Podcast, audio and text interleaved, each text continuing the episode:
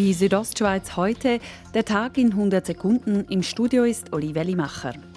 In der Schweiz hat die Arbeitslosigkeit im Dezember deutlich zugenommen. Die Quote stieg gegenüber dem November von 3,3 auf 3,5 Prozent, wie das Staatssekretariat für Wirtschaft SECO mitteilte. In Grabünden waren im Dezember weniger Personen bei den regionalen Arbeitsvermittlungszentren angemeldet. Laut Mitteilung des Kantons waren 2161 Personen arbeitslos gemeldet. Das sind 125 weniger als im November. Die Arbeitslosenquote sank von 2,1 auf 1,9 Prozent.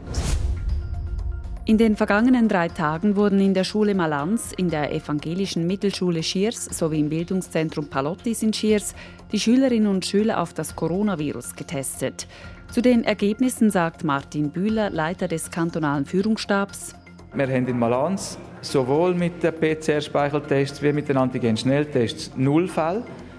Und in Schiers bis jetzt, aber da ist die Auswertung noch nicht abgeschlossen, oder die Testaktion läuft ja noch, äh, sind wir bis jetzt auch auf null Fälle. Es ist die erste Testaktion in diesem Ausmaß im Kanton Grabünden mit Fokus auf Jugendliche. Unter dem Hashtag Wir machen auf organisieren sich derzeit schweizweit Gastronomen und weitere Gewerbler. Sie wollen am Montag ihre Betriebe öffnen, trotz Corona-Verbot.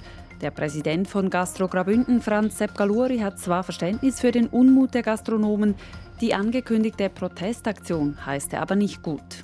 Im Moment ist das nicht der richtige Zeitpunkt, glaube ich. Wir warten jetzt, dass der Bundesrat am Mittwoch sagt, betreffend Entschädigungen. Und erst wenn jetzt hier kein Signal von Bern kommt oder vom Kanton, dann kann man über andere Massnahmen reden.